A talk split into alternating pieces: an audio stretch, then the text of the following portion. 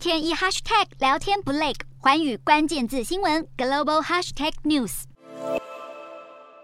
前白宫幕僚长助理贺勤森二十八号在调查国会暴动案的第六场听证会上透露，川普当天准备对支持群众发表演说前，就已经知道有不少川粉带了武器。川普甚至因为有支持者携带武器被拦下，无法进入场内而暴跳如雷。贺琴森作证指出，川普明知有支持者携带自动步枪、手枪、警棍等武器，还穿上了防弹衣，却还是鼓励他们前往国会示威。贺琴森更透露，川普当时还有意前往国会加入支持群众的行动，被特勤局干员恩格尔拒绝后，还失控暴怒，在专车后座大闹。贺琴森引述时任白宫副幕僚长奥纳托当时告诉他的话，表示当天川普不但企图抢方向盘，还疑似用另一只手掐向恩格尔的脖子。川普在自创的社群平台上痛批贺琴森的证词都是假新闻。纽约时报也引述特勤部门消息来源报道，表示恩格尔以及当时开车的司机都准备出来作证，澄清当时川普并没有和特勤发生肢体冲突。调查委员会发言人表示，